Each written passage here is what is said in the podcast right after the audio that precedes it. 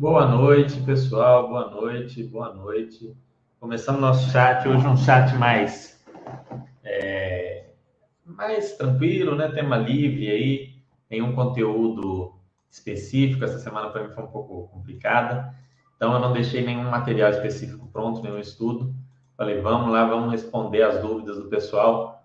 Bolsa em queda, refix em queda, fundos, muitos fundos caíram aí. Então, às vezes, vocês podem ter alguma dúvida, alguma insegurança. E um dos papéis importantes que a gente tem aqui é tirar as inseguranças de vocês, deixar vocês mais confiantes, mais preparados para investir sem medo de, de, quedas nos investimentos, sem medo de, é, de perder valores, sem medo de é, das flutuações, da volatilidade, né? sem, sem deixar vocês ansiosos demais, a gente tenta tranquilizar vocês em relação à volatilidade, em relação às coisas que acontecem no mercado. Então, eu estou aqui para responder as dúvidas e conforme as dúvidas forem surgindo, você pode desenvolver algum tema a mais para o chat. Como eu não preparei nada, a gente não vai trazer nada muito específico. Não tem nenhum relatório muito interessante. Tem um relatório interessante para ver sim. Né? Vamos ver. Vou, vou, ver as dúvidas de vocês. Dependendo, eu trago um relatório aqui do queridíssimo Hlog.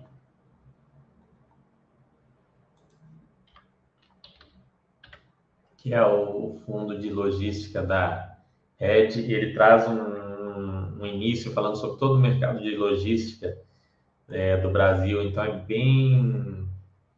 É um, é um relatório bem interessante da gente dar uma olhadinha. Então, talvez eu vá dar uma, uma olhada nele, mas eu queria ver vocês estão aí. Quem tiver aí, manda o, joinha, manda o. Responde aí, fala se está ouvindo, o áudio tá bom, o vídeo tá bom, estão conseguindo entender o que eu estou falando, tá tudo ok. Deixem um feedback aí para eu saber, para não ficar falando aqui à toa sem ninguém entender o que está acontecendo, ok? Então mandem para mim o feedback. É, Mr. Pepper falou, vi um vídeo de três anos atrás de você fazendo MBA em mercado de capitais. Chegou a fazer? Como foi a experiência? Mr. Pepper, eu comecei a fazer, né? Era muito ruim, muito ruim o que eu estava fazendo na época. Né? Não vou falar aqui da instituição, é uma dessas negociadas em bolsa, mas não vou falar. Mas, assim, é, os profissionais eram pessoas sem experiência nenhuma de mercado. Então, o, o grande legal do MBA é, é alguma experiência prática, alguma análise prática eu achei muito ruim, tanto que eu larguei. Eu falei, não vou dar conta, vou pedir meu dinheiro de volta, porque realmente não estava legal.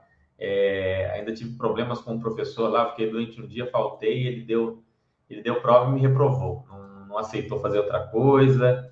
É, aí eu fiquei mais pé da vida ainda, já estava sendo horrível o negócio ainda o cara veio com essa, mas eu saí. Mas eu penso em fazer no futuro, sim, porque eu tenho vontade de dar aula, eu gosto de dar aula, eu gosto dessa interação com vocês eu gosto dessa interação presencial também de aula, então penso em fazer pós-graduação, talvez até mestrado, mas no intuito de dar aula em si. A verdade é que para você aprender sobre o mercado de capitais, o caminho é bastante solitário. Para você aprender sobre investimento, o caminho é muita leitura, e a leitura de livro, leitura de release de resultado de empresa, leitura de demonstrativo financeiro, leitura de relatório gerencial de fundo imobiliário e anotação. Então é ler, ler, ler é, se você pegar os vídeos de reunião do Warren Buffett, tem um, um, um, canal no YouTube que tem todos desde os anos 90 que foram gravados, né? Aquilo dali vale mais do que 10 MBAs. Então, assim, é, é ler, ler as cartas aos acionistas dele, ler os relatórios gerenciais, ler livros, o meu livro, por exemplo, né, em fundos imobiliários, você pode ler o meu, o do André Bassi, é, o do Marcelo Fai, tem alguns livros aí, então ler, ler, e praticar, né? E estudar e fazer seu modelo, entender. Isso vale muito mais do que o, curso em si. Mas se você pensa em dar aula, como é o meu caso, fazer uma pós-graduação, um, um, mestrado vai fazer diferença. Eu, no futuro, eu quero... Eu me imagino um velhinho lecionando em sala de aula e tal, não me imagino trabalhando com as coisas. Aqui, aqui também, né? Esse nosso momento aqui é um momento que eu gosto, porque eu passo para vocês algum conteúdo também de, maneira. De vez em quando vocês podem ver que eu faço uns pequenos cursos, que são uma série de 5, 6 vídeos. Em breve eu vou fazer um novo curso, é, de é, um curso básico aqui de fundos imobiliários de novo. e, e fazer o, o, mesmo que eu já dei antes, com algumas, com algumas atualizações, e fazer um intermediário junto. Aí no ano que vem, quem sabe não faz um intermediário e quem sabe até um avançado junto. Mas isso eu, eu aviso para vocês antes. Boa noite, a volta dos que não foram, como vai? Mas assim, para mim não compensou, mas eu imagino que tem alguns que são bons. Né? Eu imagino que tem alguns bons, com bons professores, é, com pessoas com algum preparo, alguma experiência em. Né, o básico que você pretende, precisa aprender mesmo é sobre M&A e, e evaluation, né? É isso que eles ensinam lá. E o restante você aprende melhor aqui, para ser bem honesto. Então, fica o meu conselho, se você quiser fazer, olhe bem, pesquise, veja quem já fez. Se você quiser é, aprender por conta própria, pegue livros, estude, leia bastante. Você acha que os fundos grandes têm condição de crescer usando aquela retenção de 5%? Pelo que eu entendi, o HLG, o está pretendendo. Ele não está pretendendo, ele está fazendo a volta dos que não foram. Ele está pagando a alavancagem com essa retenção de 5%. Então, sim, é possível que os fundos comecem, os fundos grandes comecem a fazer isso. Porque quando você faz uma alavancagem, você vai pagando ali os juros mensalmente e depois você tem que pagar o principal. Em alguns casos já tem o PMT, né, que é aquela parcela que tem juros e amortização mês a mês. Mas nos casos que é somente os juros e lá no final você paga a amortização, em grande parte o, esses fundos grandões, você tendo 5%, eles conseguem quitar esses juros. É como, quase como se estivesse comprando é, o imóvel a prazo para pagar lá na frente já recebendo os aluguéis. Né? Então, assim, eu acho que é uma tendência e é uma coisa muito positiva que aconteça se for feito de maneira inteligente, sem deixar o fundo, sem aumentar muito o risco do fundo, sem deixar é, a alavancagem desequilibrada. E, em especial, eu acho que o HGLG é um que fez muito bem. Então, dá uma estudada no case dele, pega os últimos relatórios gerenciais, dá uma olhada que você vai entender melhor o que ele está fazendo. E, e quer ver? Vou até abrir um relatório dele. Peraí. Vou abrir a gente dá uma olhada. Ele tem, ele, ele faz um gráfico ilustrando isso daí. É muito legal. Está com uma vacância alta, está com um alerta de vacância ali. Está com uma vacância alta. Vamos ver aqui. Hum, tum, tum, compartilhar. Hum.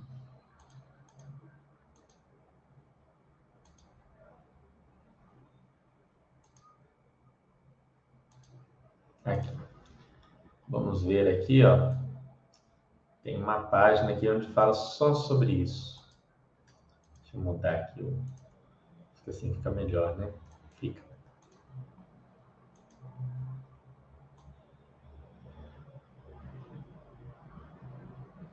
Aqui a alavancagem. É, saldo devedor, total dos riscos percentual de alavancagem do fundo. Aqui é, é a visão dele do da amortização. E veja aqui, ó, quanto que o, a retenção dos 5% dos últimos 12 meses, né, dos 12 meses anteriores, correspondem ao que ele tem para pagar. Está quase dando, olha só.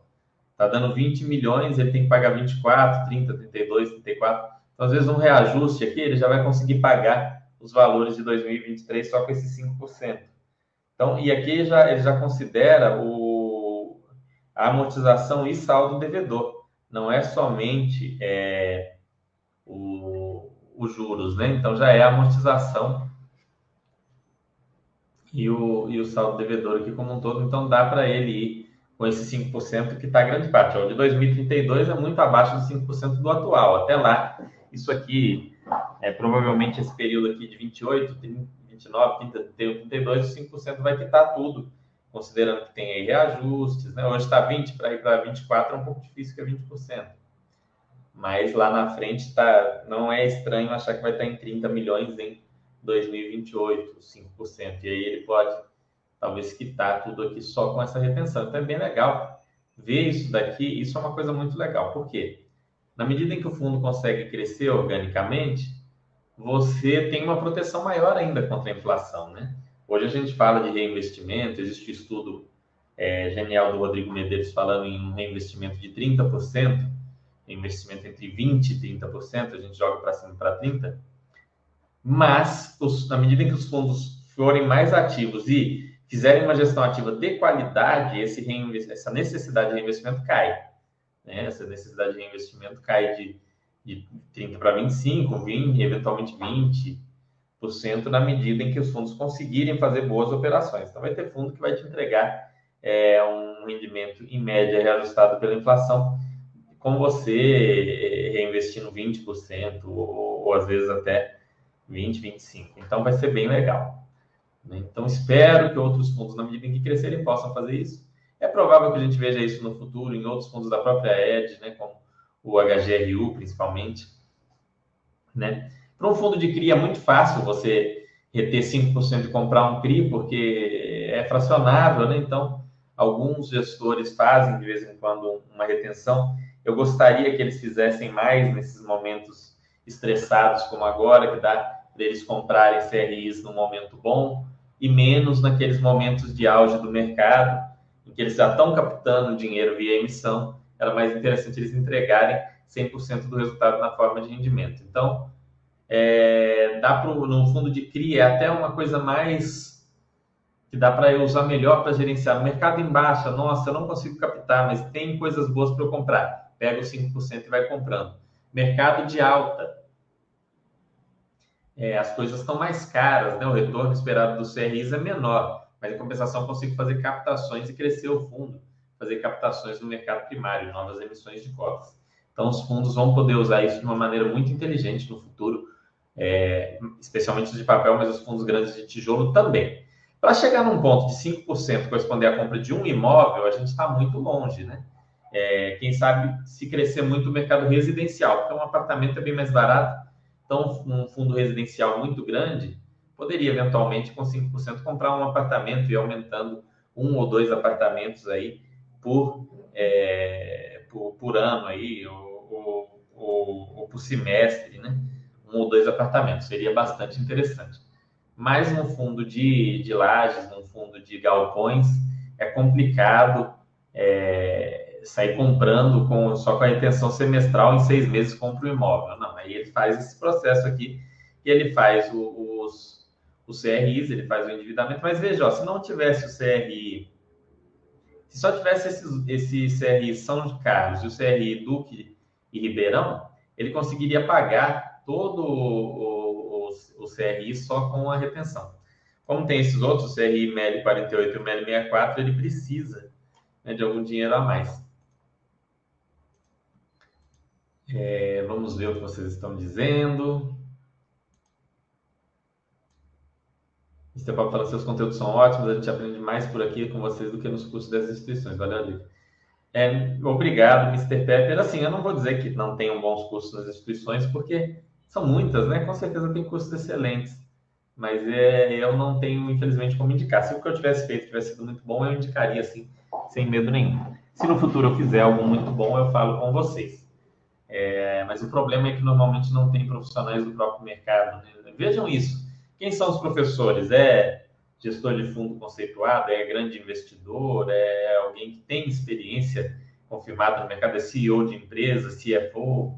Ou é só o cara acadêmico que sabe tudo pela teoria, mas não tem tanta prática? O ideal é que ali as duas coisas tenha teoria e prática. Né? Então eu, eu buscaria muito isso hoje.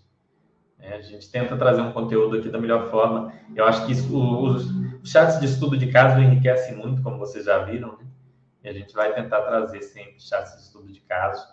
Semana que vem, com certeza, mais algum. Mas esse caso, esse case aqui do HGLG é muito bom. É uma, coisa, é uma evolução do, do mercado de fundos imobiliários. Eu acho que isso vai virar uma coisa mais normal daqui 10 anos. Esses, primeiros, esses 10 anos de 2013 para cá, eu entrei em 2012 nos FIIs, então é, eu peguei, eu estou há uma década nos fundos imobiliários. Esses 10 anos foi de crescimento do mercado, crescimento principalmente em tamanho, em quantidade de fundos e quantidade de investimentos. Eu acho que pro, os próximos 10 anos vai ser de amadurecimento dessa indústria, amadurecimento da regulação, amadurecimento dessas eventuais retenções, da forma como isso é feito. Se vier a tributar o rendimento, por exemplo, pode ser muito interessante que faça essa retenção dos 5% por questões tributárias, muitas vezes, vai ter que ser avaliado. Então a gente não, não, não sabe o futuro. Mas eu acho que nós estamos aí numa década que vai ser de amadurecimento desse mercado, mais do que de simplesmente crescimento. Em quantidade de fundos imobiliários, eu acho que a gente nem precisa de muito mais, sendo bem honesto. Eu sinto falta de um fundo multi de hospitais, talvez, e, e fundos diferentes. Poderia ter fundos, sei lá, de postos de gasolina, de antenas de internet, como tem esses de antena de telefone, tem no, nos Estados Unidos. É um, é um negócio fantástico aqui. Tá? É um negócio muito bom no Brasil. Então, ter um fundo disso faria sentido. E de outros tipos de imóveis aí. Mas se for para lançar mais do mesmo, ah, vai ser um fundo novo de laje, ah, um fundo novo de logística, um fundo novo de shopping. Pelo amor de Deus, não, a gente não precisa mais disso, na minha opinião. Melhor que cresçam os que estão aí. É, quatro ou cinco de cada setor já é mais do que o bastante, já engloba todas as estratégias possíveis, na minha opinião. Hum, bacana essa estratégia. Os fundos ficavam muito reféns de fazer emissão, fazer alavancagem para crescer. Essa parece ser uma boa alternativa. É, essa alternativa ainda envolve alavancagem, né? É, mas quem sabe em algum momento sem dar para fazer isso sem alavancagem. Como eu disse, às vezes o, o 5% de um de um semestre não vire um, um, pequeno imóvel. Isso é, isso é muito difícil, né? Ou de um ano, né? É, mas pode acontecer. Num fundo, o fundo pode ir alocando, por exemplo, em outro fundo imobiliário, né? Os valores, e lá na frente ele vende e compra um imóvel. É uma coisa que eles podem fazer. Sim. É até uma estratégia que faz muito sentido, na minha opinião, né? Compra um fundo que, em tese, está mais desvalorizado, vai acumulando cotas dele. No momento, se ele tiver sobreavaliado, vende e compra um imóvel a mais para o portfólio ali, desde que seja um fundo que tenha uma correlação, que tenha sentido dentro do portfólio daquele outro. Exemplo, o JSRE mesmo tem vários fundos de laje dentro do portfólio dele que fazem sentido, como o HGPO, que tem uma sinergia fantástica ali com o portfólio do JSRE. Fernando, boa noite. Para reserva de emergência, você considera só a poupança mesmo? Até para o pessoal que gosta de reserva maior, tipo dois ou três anos? Não.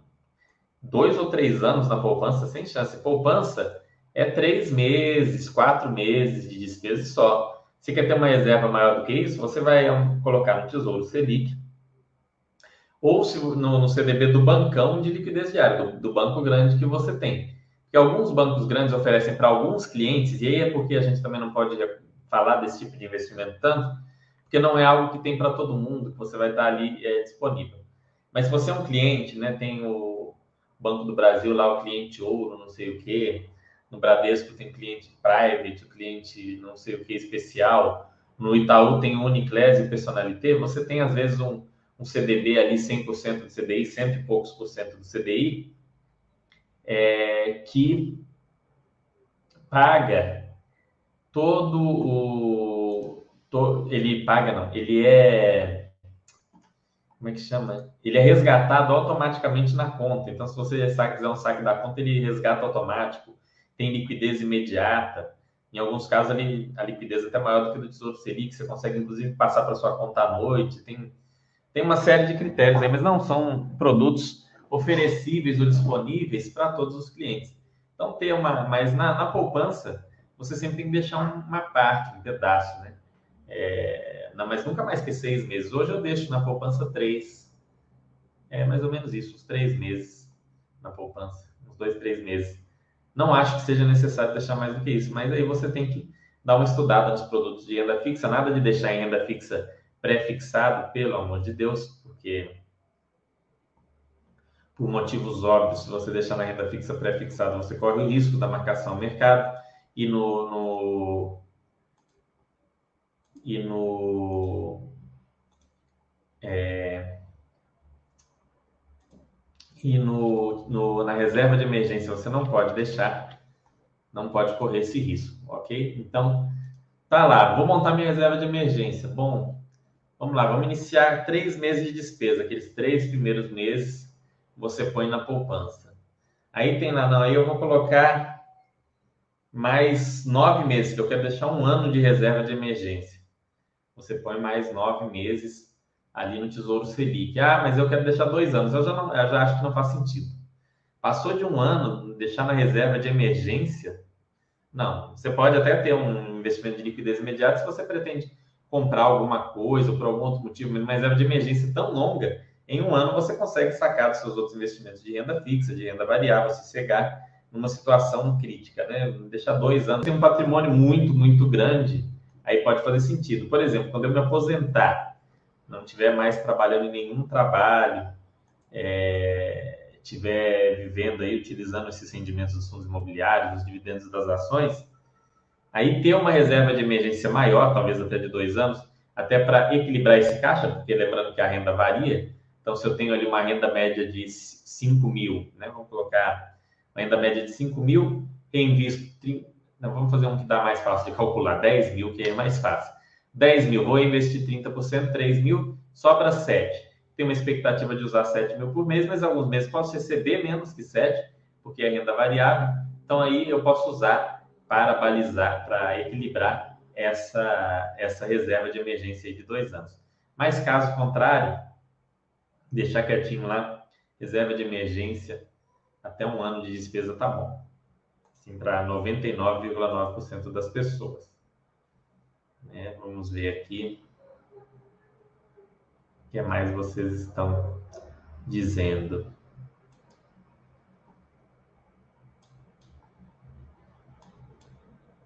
Deixem as dúvidas, pessoal, senão não anda. Essa dúvida da reserva de emergência foi muito boa. Então, assim, eu, eu divido ela por etapas, né? mas sempre com liquidez tendo a liquidez em vista. A reserva de emergência é liquidez, liquidez, liquidez, liquidez. Todo o resto é secundário. As pessoas ficam atrás de enormes rentabilidades na reserva de emergência, isso não faz sentido. Tá?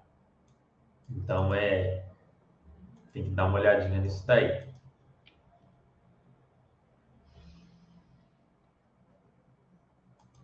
Hum.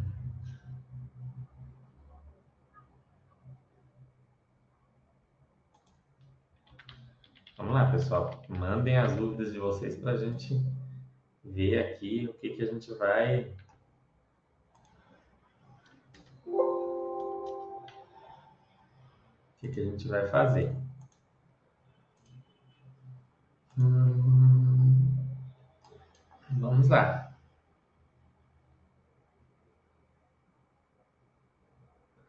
Bom, vou mostrar para vocês o relatório aqui do HLog porque aí a gente dá uma olhadinha em outra.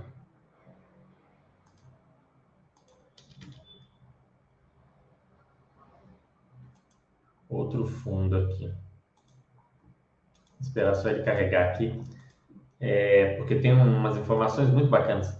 Os dois, ah, pessoal, mesmo que vocês não gostem, né, isso é importante dizer, ah, não gosto de tal gestor, de tal fundo, não tem nada de errado nisso. Mas ainda que vocês não gostem dos fundos da ED, não deixem de ler o, fundo, o relatório do HLog e do HGBS. Tá? Esses fundos falam muito sobre o mercado de shopping e o mercado de lajes corporativas. Esses relatórios são uma verdadeira aula. Então, o relatório do HGBS e o relatório do HLog são relatórios que vale muito a pena ler. Vale muito a pena ler. Tanto que a gente vai trazer aqui as informações dele agora. Vamos ver aqui se carregou. Vai ficar tá demorando a carregar.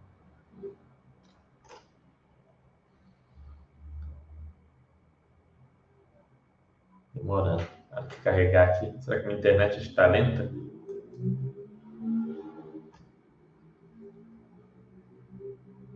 Internet acho que está lenta.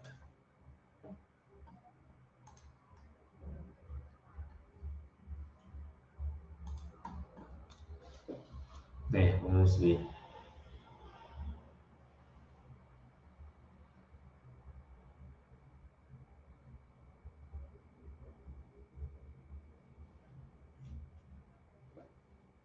Não, tá muito talento, tá difícil de, de carregar. Tá?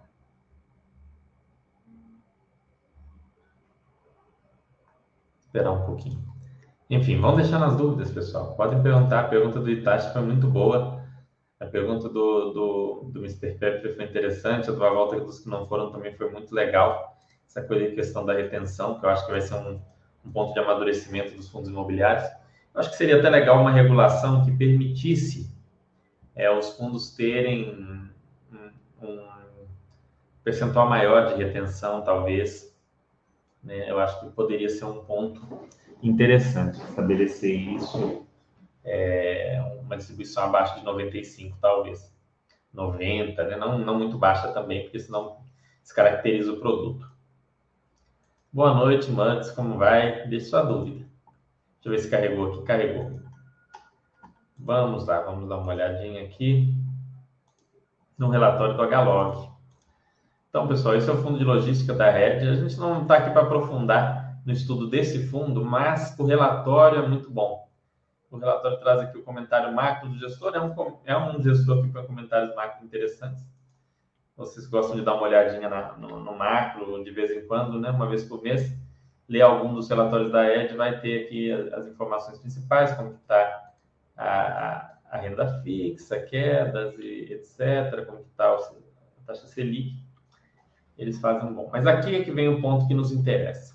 O mercado de galpões logísticos. Eles põem uma informação muito muito completa sobre o mercado de galpões. Então, eles vêm aqui, ó, no quarto trimestre, a taxa de vacância do condomínio seguiu em alta desde o início do ano e a absorção líquida enfraqueceu. Mas, comparado ao mesmo trimestre de 2019, ano anterior ao início da pandemia, a taxa de vacância teve uma queda de 64%. Olha só, um dado importante para quem está investindo em galpões. Opa, peraí. Aumentou no, no, no período recente, foi o quarto trimestre de 2022, contudo, teve uma queda em relação a 2019 Entrega de novo estoque de 7,4 milhões de metros quadrados desde então, sendo 2022 o ano com entrega recorde do novo estoque. Ou seja, aumentou muito o estoque e a vacância caiu em 64%. Momento aquecido né, para a logística. Apesar da absorção líquida ter sido positiva no quarto trimestre, ou seja, é, absorveu mais do que a quantidade que foi, que foi criada, é, em 290 mil, então, está aqui 290 mil de diferença. É, absorção líquida aqui, ó, 290 mil metros quadrados é a diferença aqui do novo estoque para o que foi alugado. O resultado foi muito inferior, comparado aos meses anteriores, onde os números eram acima de um milhão de metros quadrados. É. Esses dados são indicadores que o mercado está passando por uma desaceleração. A absorção de espaço não acompanhou o alto volume do novo estoque. É aquela velha história, né? Nossa, galpão tá dando certo, vamos fazer galpão, fazer galpão, fazer galpão. E o pessoal começa a fazer galpão loucamente é, e vira um, um, problema isso daí. Né? Começa a ter mais galpão do que o que precisa de aluguel. Mas a gente teve uma absorção líquida positiva, né? o que é muito bom. São Paulo representa 53% do mercado nacional, seguido por Rio de Janeiro e Minas Gerais. O estoque nacional cresceu 27% desde o início de 2020, o que é muito, que representa 31,6 milhões de metros quadrados. Esse valor são quase 17 milhões em São Paulo, que saltou de 9 milhões em galpões em 2013, crescendo 84% em 10 anos. Essa expansão ajudou a consolidar o segmento dentro do mercado imobiliário, tornando uma importante classe de ativo. Então vejam que cresceu muito, né? É, Cresceu 84% em 10 anos a quantidade de galpões. Estoque em dezembro de 2022. E aí está aqui o estoque, como que está. Minas Gerais 8. Região Sul inteira 12. Rio de Janeiro 10. Veja que se pegar só o Sudeste aqui, né, Minas, Rio e, São Paulo, dá 71%. Né, dá, é muita coisa. São Paulo, mais da metade do total mesmo sendo um estado pequeno. Então, vejam que é um mercado que ainda tem muito para crescer. Né? Existem essas outras capitais, a gente tem fundo com imóvel logístico em Brasília, a gente tem fundo com imóvel logístico em, em Salvador, é, aqui a gente está vendo aqui lá, é, lá em Salvador, lá na Bahia, né, na região metropolitana de Salvador, né, nesse raio das capitais. Aqui em Belo Horizonte o pessoal vem construindo muito, né, RMBH, Contagem, Betim principalmente. Então, aqui, a evolução do estoque de condomínios logísticos em São Paulo. Olha como foi crescendo uma escadinha ali. De 21 para 22, a galera resolveu fazer muito, né? Isso aqui também. O pessoal dá, dá uma endoidada e começa a construir loucamente. Dá um, aí tem esses períodos, essas fases, isso faz parte do ciclo imobiliário. Aquece muito a construção, aí aumenta a vacância, o pessoal para de construir, a economia aquece, vai aumentando a demanda, demanda, demanda, começa a não ter imóvel vago, aluguel sobe, o pessoal volta a construir porque o aluguel está caro, né? é o velho bom ciclo imobiliário. É sempre assim. No estado de São Paulo, a taxa de vacância aumentou em 3% em comparação ao mesmo trimestre do ano anterior. de 12,55% para 12,96%. Então, assim, um aumento ridículo, né? um aumento marginal. É, a entrega de novos estoques foi de 1,7 milhões, com uma absorção líquida de 1,4 milhões. Mesmo com o ritmo de lançamentos acelerados nos últimos dois anos, houve um aumento do preço pedido para R$ 23,00 o metro quadrado, antes de 19 observado no período de 21. Olha que legal, isso é um aumento muito grande, né? Vamos ver qual que é o aumento aí. Ele não colocou isso. 23,01, 19,58 dividido menos 100 vezes. Um aumento aí de 18%, 17,5%. Bem acima da inflação no período, né? Muito bom. Evolução do estoque em mil metros quadrados, taxa de vacância, olha lá, desde 2013. A gente está na 2021 foi a menor taxa de vacância, 2022 aumentou um pouco. Vamos ver como vai ser 2023, mas vejam que, de maneira geral, a gente está desde aquele período do início forte do, do mercado de fundos imobiliários, a gente está no melhor momento em termos de vacância de imóveis logísticos. Quando analisamos mais a fundo as diferentes regiões do estado, notamos grande diferença nas taxas de vacância e aluguel do pedido. No raio 15 da capital, né, aquele que é o melhor do melhor local, encontramos aluguéis que em muitos casos superam os 40 reais metro quadrado. Tem alguns imóveis com, no raio 15 dentro de fundos, né, se não me engano, a HGLG acho que tem um, é, o LVBI tem um ou dois, tem alguns fundos com esses imóveis no raio 15. Então é uma área muito melhor é, comparada com distâncias maiores, de 8,22. Trata-se de uma região ainda dentro da mancha urbana de São Paulo, com empreendimentos na capital, em Guarulhos e no ABC. Em 2022, a vacância caiu 59% em relação ao fechamento de 2021. Então vejam que essa região do miolinho de São Paulo está bem aquecida, bastante requisitada por empresas de e-commerce e varejistas que buscam entrega rápida. Essa região atende muito bem o last mile, proporciona uma eficiência logística que justifica os elevados preços cobrados. Os raios de 15 a 30 e 30 a 60 concentram a maior parte do estoque do Estado. São regiões que tiveram muitos lançamentos e entregas recentes, concentram imóveis A e AAA, sendo muito solicitadas por empresas de logística, que veem nesses imóveis modernos uma forma de eficiência na operação. A vacância nessas regiões é baixa, sustentada por uma elevada absorção líquida, mantendo o nível de preço pedido de aluguéis acima de 25 reais o metro quadrado. Ainda a vacância segue abaixo de 10% em diversas regiões, principalmente ao redor da capital, como Guarulhos, Barueri e Cajamar. No raio acima de 60 km, observa-se uma taxa de vacância um pouco mais elevada, de 22%. A área concentra imóveis nas cidades de Campinas, Sorocaba, São José dos Campos e cidades mais distantes da capital, como Ribeirão Preto, Bauru e região de Piracicaba. Então vejam que quanto mais próximo do miolinho, né, olha, olha, olha só o que essa página já deu de aula aqui sobre fundo de logística. Só essa página do relatório da Rede. Você já aprendeu que tem que ficar que os imóveis mais perto de, de São Paulo, né, no raio 15, são os melhores. Os raios 15 a 30 também têm uma qualidade muito boa. É, tem imóveis muito bons, o que é uma coisa muito positiva para fundos de logística. E são áreas que conseguem ali um valor por metro quadrado maior, tem uma vacância menor, da medida em que você se afasta de São Paulo, você vai para Campinas, Sorocaba, São José dos Campos, a vacância é mais elevada, em torno de 22%, ainda é uma vacância relativamente alta com o tempo talvez diminua, talvez não.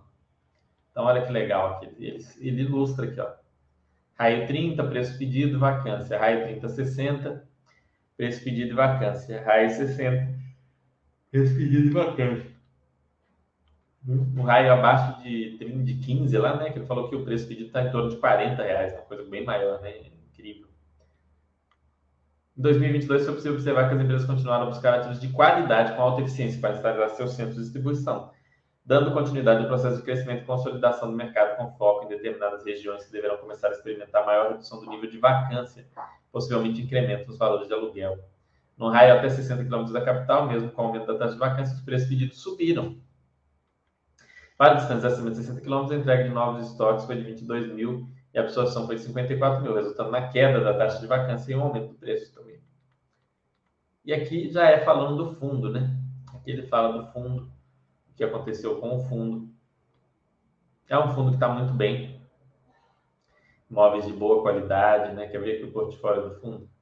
Vamos dar uma olhada aqui, ó. O desempenho do fundo aqui. O fundo está fazendo distribuições em linha com, com um pouco acima do resultado, olha só. Mas é porque tem acumulado ó, no, no último semestre, né, ele, ele teve uma, um resultado acima do rendimento. A, a Red ela tende a tentar nivelar da melhor forma possível os rendimentos, para o cotista não ter aqueles sustos, aquelas mudanças. Composição da carteira imobiliária, aluguel contratado, blá, blá, blá, vamos ver qual que é a composição da, do portfólio. Resultado gerado distribuído, rentabilidade, rentabilidade acumulada. É um fundo que teve um, um retorno aí mais interessante do que o IFIX. Hum, carteira de investimentos. Citilog Viracopos. Citilog Sul de Minas. Viracopos aqui maior, Sul de Minas. Galpão Vila Prudente. Condomínio Logístico Industrial Salto. E Parque Anhanguera. Praticamente tudo em imóveis, área bruta locável, ocupação da BL, Varginha, Itupeva, Salto São Paulo SP.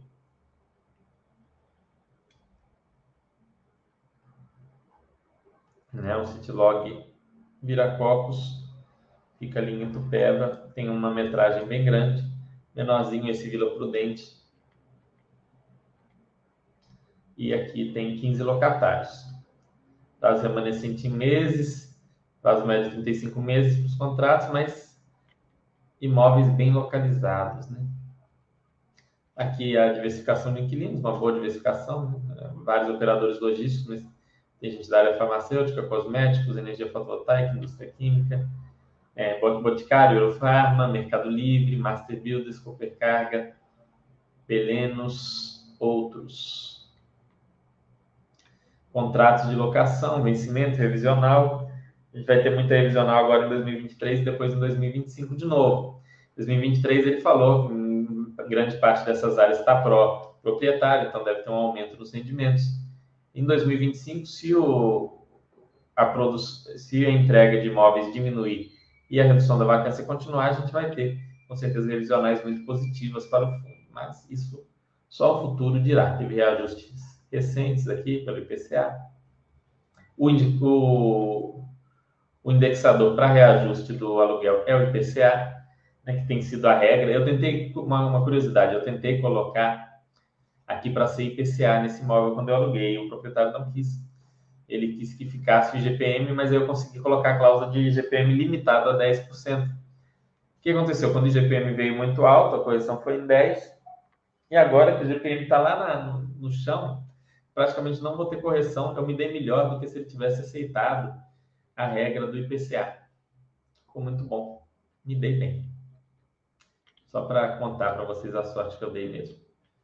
Aqui o CRI aqui, né, alavancagem do fundo, IPCA mais 6,7, não é tão baratinho, mas é ok, considerando os cap rates do, do, do, fundo. E aqui o fluxograma de pagamentos. Aqui ele não é um desses fundos que consegue ainda pagar com a retenção dos 5%, mas é um bom fundo. Né, aqui fala dos locais, imóvel em Varginha, fácil acesso para o Rio, Belo Horizonte, São Paulo, eles têm. É, os relatórios da Red são bem completos. Recomendo a vocês, se forem cotistas, óbvio, tem que ler, leiam com certeza, né? Pelo menos alguns, não precisa ler sempre, vocês podem ler o meu resumo e uma vez por semestre vocês dão uma lida em dois relatórios, um, dois. Mas é, se você vai começar a investir, antes de começar a ler, pelo menos o último, né? Os dois últimos. Mas muito completo. Vocês viram como é bacana? E o fundo de, de shoppings da Red, que é o HGBS, faz a mesma coisa. Então, né, os fundos da Red Investment são muito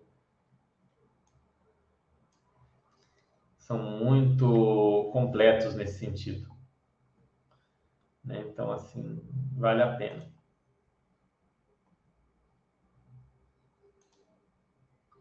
Quer ver? Vamos ver se tem no, no... Eles têm um de escritórios Vamos ver se lá tem também esse, essas informações sobre o mercado de escritórios, eu não me lembro.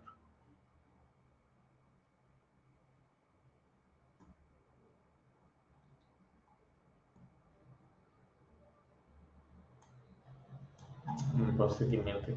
Hum. Hum. Segmento.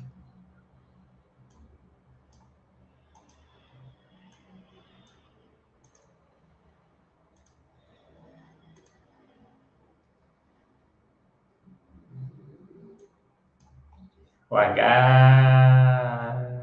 Vamos ver lá. O H11. Vamos ver se lá tem algo sobre o mercado de escritórios, que às vezes eles põem. Vamos ver se vocês estão deixando dúvidas aí. Estava optando pelo Tesouro Selic, mas agora que você falou CDB de liquidez diária de bancão, são. É, o Tesouro Selic também é. Não é problema, não. Lembrando que o CDI rende Selic menos 0,1%. Então, o Tesouro Selic, em geral, rende, às vezes vai render um pouquinho mais.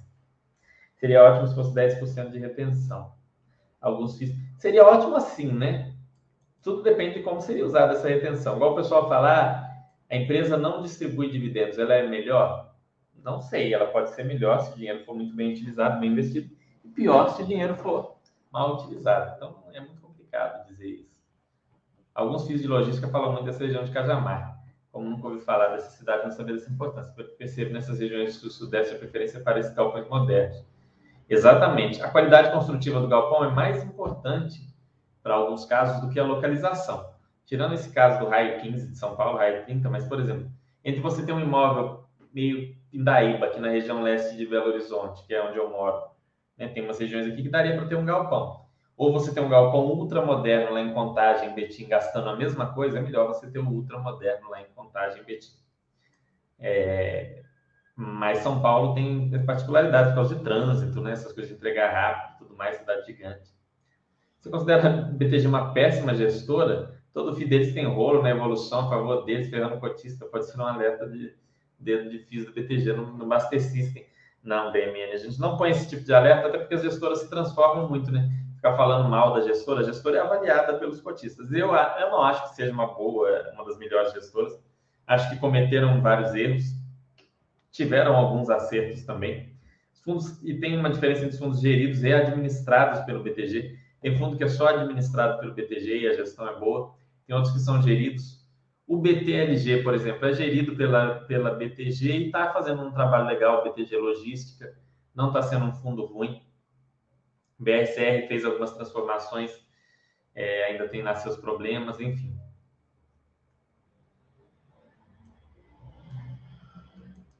Entre os fundos de papel BCRI, VRTA, Canip e MXRF, é, esses três que você falou primeiro, né, o VRTA, o Canip e o Becri, eu acho que não é nem questão de assimétrico, eles têm uma qualidade, né? É, eles têm uma qualidade melhor que o MXRF, uma qualidade de portfólio.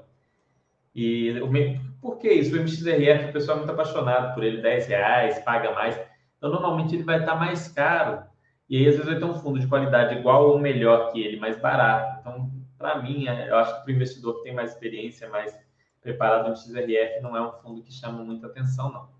É porque vai ter fundos de qualidade igual ou melhor, como você bem deu o exemplo aqui, é, a preços mais atrativos. Antes, bastante, bastante, bastante, Não entendi, você falou tanta coisa aqui. Enfim, eu acho que desses aqui é, são bons fundos. Você pode pegar e estudar mais a fundo eles estudar mais a fundo, fundo, eles têm características similares, talvez para você montar um portfólio, você colocar um outro que tenha um pouco mais de Selic no meio, ali de CDI no meio, além desses que é inflação mais só, você consegue fazer um portfólio bem legal, ok?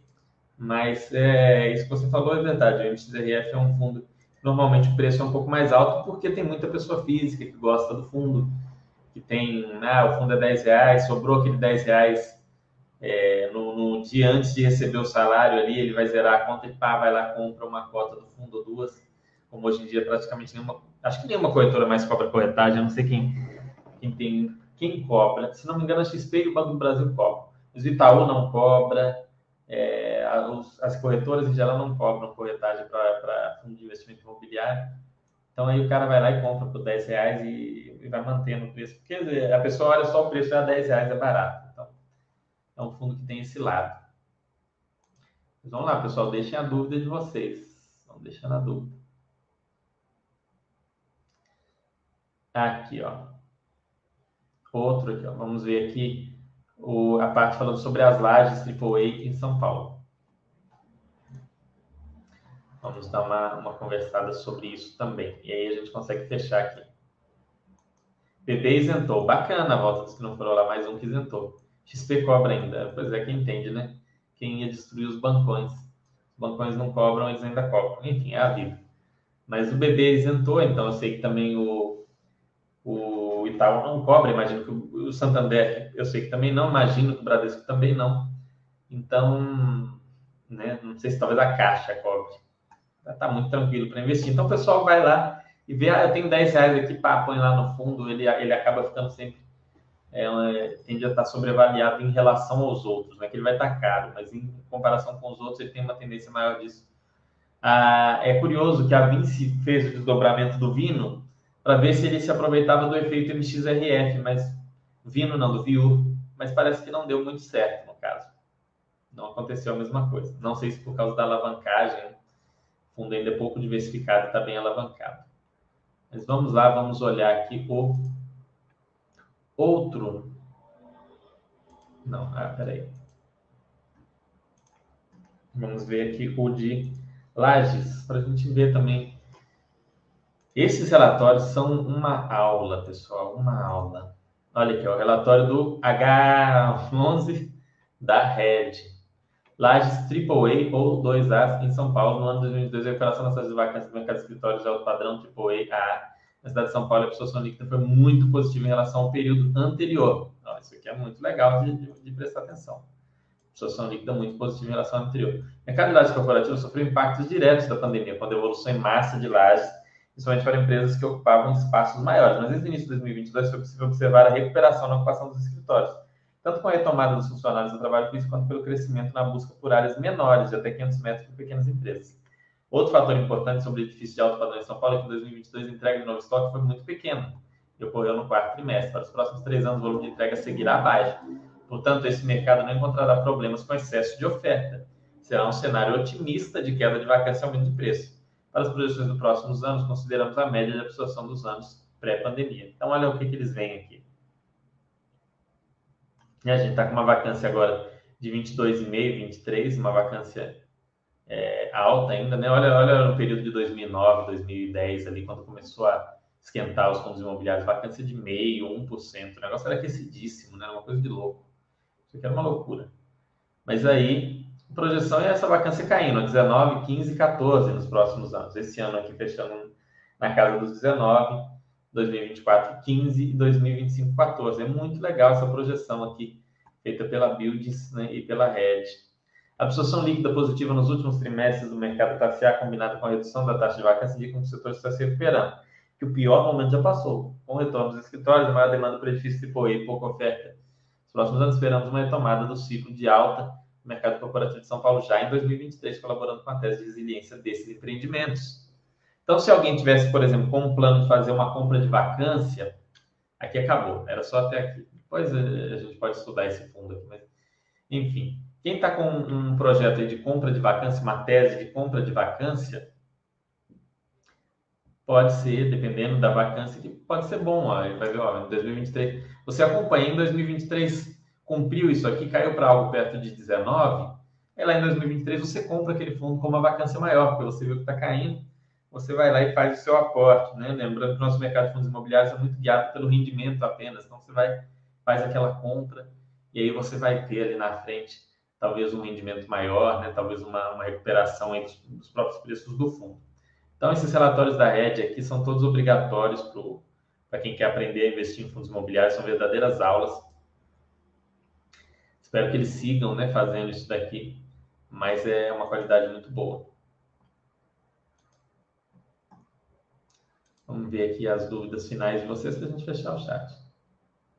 Pode ser impressão, mas inúmeras lojas em shoppings de Campinas fechando. Isso é só aqui ou os shoppings estão passando fase difícil? Não, BMN. É, dá uma, eu, eu falei, vamos abrir então do HGBS, já que a gente está hoje no dia RED. Vou abrir aqui o HGBS e mostrar para vocês. Isso aí, você tem que ir nos números. A gente não pode ir na nossa impressão. Por exemplo, tem um shopping aqui do lado de casa, tinha fechado duas lojas, né? um, um shopping grande da Aliança Sonar, um dos principais dela. E ficou um mês fechado logo depois da. Iníciozinho de ano, muita empresa quebra, né? muita loja de shopping fecha. Eu já aprendi que isso é normal. Mês de janeiro e fevereiro é um mês ruim para os shoppings. Mas agora eu fui lá ontem, anteontem já tá bacana. Então, assim, né, já, já tá ok. Não, não tem por que se assustar. Espera aí, deixa eu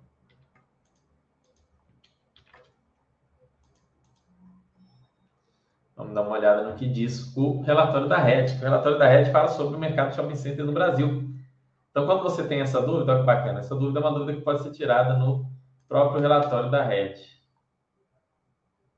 Vamos compartilhar aqui.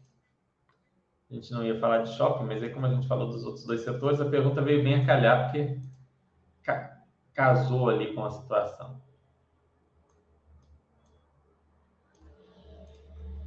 É... Mercado de shopping centers e Red Brasil. Olha a, a, a monitoramento. Fazemos as variações do faturamento. Olha só o faturamento aí de um, de um ano para o outro. 2021 cresceu 12%, 2022 13%, 2022 13,9% e janeiro de 2023 8,9%. A variação real, isso é a variação acima da inflação a variação nominal de 15, né? variação fantástica, né? muito bom. Vacância nos shoppings no Brasil, 5%. Dezembro é um mês de vacância menor, né? Porque é aquele período ali do Natal e tal, mas uma vacância muito baixa, muito boa, 5%. Vacância mediana no Brasil, olha lá quanto que estava em janeiro de 22, olha só. Caiu, ó. Janeiro, como eu disse, janeiro e fevereiro é período que aumenta um pouco. Pode ver que nos outros anos também, ó. Janeiro, fevereiro, março aqui, depois maio vai caindo, caindo, caindo, caindo, caindo Aí chega fim de ano, para de cair, estabiliza, volta a subir, subir, subir, subir, cai, cai, cai, cai, cai. É sempre assim. Não é algo específico do ano de 2022. Indicadores operacionais.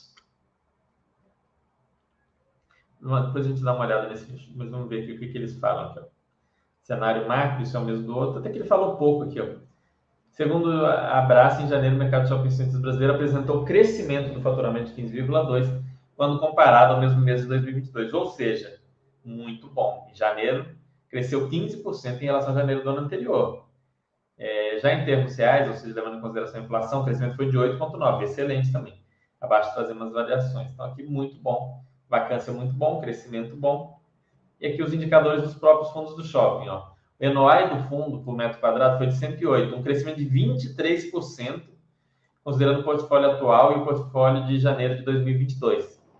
Então, olha que bacana. Parque Dom Pedro crescendo 38%, São Bernardo Shopping aqui, o Moca 33, 28. Então, tá bem aquecido, tá muito bem. Esses números aqui são números excelentes.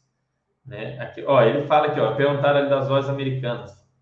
Né? Eles falam o que, vai acontecer, quanto que, o, que as lojas americanas representam do fundo. Né? As lojas americanas ao todo representam 3 centavos por cota nesse fundo. Esse fundo distribuiu em 40, né? Sem as lojas americanas seriam 1,37. Muitos, muitos shoppings eu vi falando, a gente está rezando a Deus para Americanas ir embora, porque a gente consegue fracionar essa loja e colocar outras lojas mais interessantes. Aqui em Belo Horizonte já não é todo shopping que está tendo Americanas mais, não é uma loja mais tão procurada. Parece. Nessa época de Páscoa, eu fui lá ontem porque estava promoção, a velha promoção do Kit Kat. Eu não consegui comprar porque a, a fila estava gigantesca. Então eu não pude comprar o Kit Kat, mas a situação da Americanas é essa, né? Os controladores estão colocando dinheiro lá, 12 bilhões. Não acho que é uma empresa que vai fechar as portas da noite para o dia. Se eu fosse esses fundos, é, iria avaliar a situação. Por exemplo, Max R é um que depende muito de americanos, mas LVBI é ridícula a exposição. XPLG RBRL eu não me lembro do percentual exato, mas do LVBI é pequena. Está vendo, por exemplo, do HGBS e dos outros fundos de shopping, é tudo nessa casa aí de de 3%, 2%, 1%, nem afeta direito. E os, os shoppings falaram que talvez, se num mercado aquecido, consigam até ganhar dinheiro se a americana sair. O LVBI também falou isso, que o imóvel dele é de alta qualidade, que ele conseguiria alugar mais caro para outros inquilinos, mas não aluga porque o contrato é atípico com americanas. É outro fundo que falou isso. Max R tem lojas de rua. Lojas de rua servem para muita coisa. Ele pode vender, mas ele é um fundo de gestão passiva. Isso é complicado, porque se fosse gestão ativa, o gestor já podia pegar, vender uma ou outra loja ali que está alocada para as lojas americanas, começar a fazer uma diversificação, fazer uma jogada ali interessante, que não foi feito, né? É o que gente estava falando do BTG. tem certos problemas. XPLG tem boa qualidade imobiliária. Quando você compra imóvel, pessoal, imagina que você tem uma loja alugada. Né? Minha, minha avó tem, por exemplo, um galpão que funciona numa oficina. Minha outra avó tinha uma loja que funcionava uma loja de calçados. Você quer que seu inquilino vá à falência? Claro que não. Você quer que seu inquilino quebre? É claro que não. Mas se isso acontecer, você vai ficar pobre, se desesperar, vender o seu imóvel a qualquer preço? É óbvio que não. Seu imóvel pode ser alugado para outra pessoa, seu imóvel pode ser vendido. Vocês já viram aquela plaquinha aluga ou é, vende ou aluga? Se é a placa mais racional possível, você coloca ali um preço para venda é, acima do que você acha que vale e põe um preço para aluguel. E o que acontecer primeiro, ótimo. Então é vende ou aluga-se, né? Você pegou, está sem inquilino, vende ou aluga-se. Muito bons mesmo relatórios da rede. Pois é, são aulas. Vale a pena ler, pessoal. Vale muito a pena.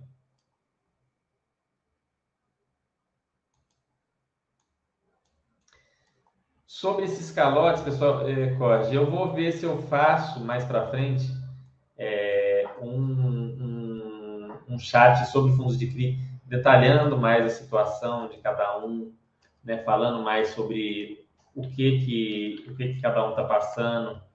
É, mas aí vale também essa máxima da, da, do, do que aconteceu. É, e o calote não é da securitizadora em si, né? A securitizadora ela só transforma o recebível em um CRI, né? O calote é do, do pagador lá, né? Não é não é questão do não, não vão culpar a securitizadora agora, né, pessoal? A securitizadora ela faz o ela cria o produto, ela pega um produto de um lado e transforma em outra coisa, né? É, o que aconteceu foi o, o Green Park lá, né, de Gramado, que é a empresa que vendia aqueles multipropriedades em Gramado. É uma coisa que eu particularmente não gosto. Eu tenho uma dificuldade de investir coisas que eu, como pessoa física, não gosto.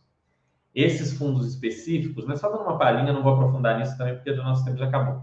Mas esses fundos específicos são os fundos chamados high yield. O correto seria high risk, porque eles falam lá é, high grade né, é, e high yield.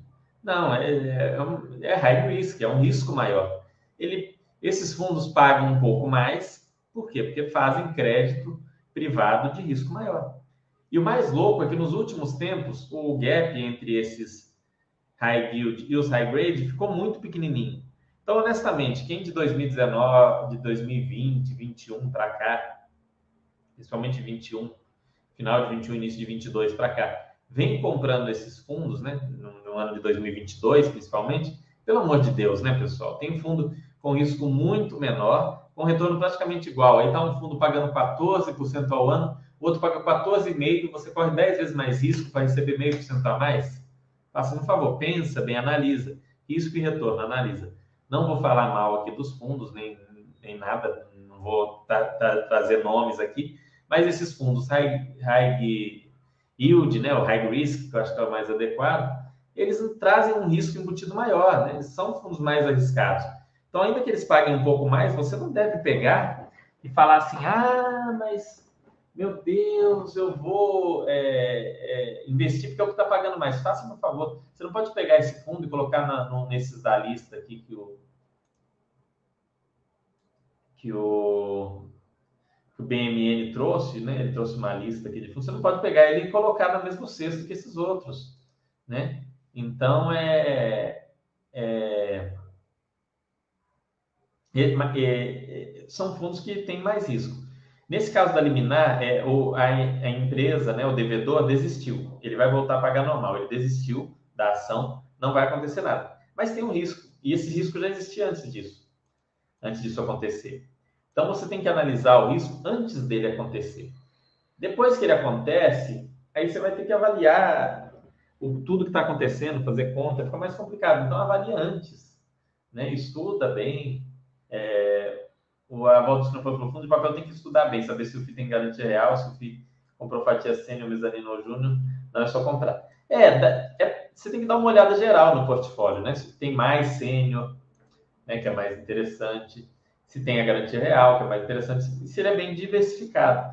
E essa questão dos multipropriedades que é um pouco mais complicado, tá? Mas é, não, não dá para você pegar e ir pela lógica de quanto maior o yield, melhor. Né? Se você for por essa lógica, você vai provavelmente se lascar, ok? Bom, pessoal, vou encerrando. Deu uma hora aqui. Espero que tenham gostado, que tenham agregado. É, semana que vem a gente volta aí com algum conteúdo bem legal. Acabou sendo muito bom, graças a esses relatórios da Red. Quem sabe um dia eu não consigo trazê-los aqui para fazer um bate-papo com a gente e, e, e fazer, falar desse trabalho educacional aí muito bacana também que eles fazem. Tá bem? Então é isso, vou terminando por aqui. Agradeço a todos vocês por terem participado. Espero vocês aqui na, na, na semana que vem. Uma feliz Páscoa, um ótimo domingo de Páscoa para vocês, muita saúde, paz, tudo de bom para vocês e para toda a família, ok? Um grande abraço.